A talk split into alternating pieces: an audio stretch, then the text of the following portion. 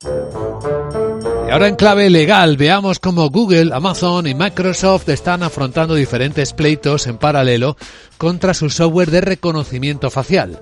Veámoslo con nuestro abogado Arcadio García Montoro. Hola, abogado, buenos días. Buenos días, Luis Vicente. ¿De qué hablamos? Pues de esos problemas que el reconocimiento facial ofrece en Occidente, esto no pasa en Oriente, donde algunos ciudadanos han soportado confusiones y defienden sus derechos frente a las grandes tecnológicas, ¿no?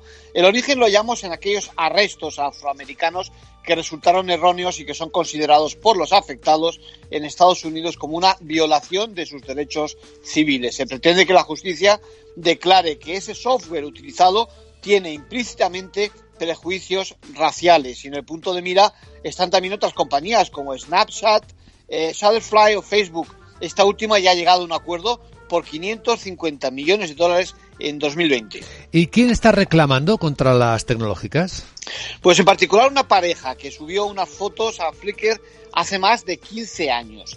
Fotos que fueron utilizadas junto a más de un millón de ellas por IBM en una herramienta que se denominaba Diversity in Faces. Bueno, servían para entrenar, distinguiendo las caras de la gente de color afroamericana a los algoritmos de reconocimiento facial. La realidad es que a falta de una legislación federal que aclare el tema, se apoyan en la ley que protege la privacidad de la información biométrica e impide que las empresas saquen provecho de dicha información. En conclusión. Pues mientras tanto están paralizadas las ventas de esas soluciones biométricas a las agencias de seguridad. Gracias, abogado.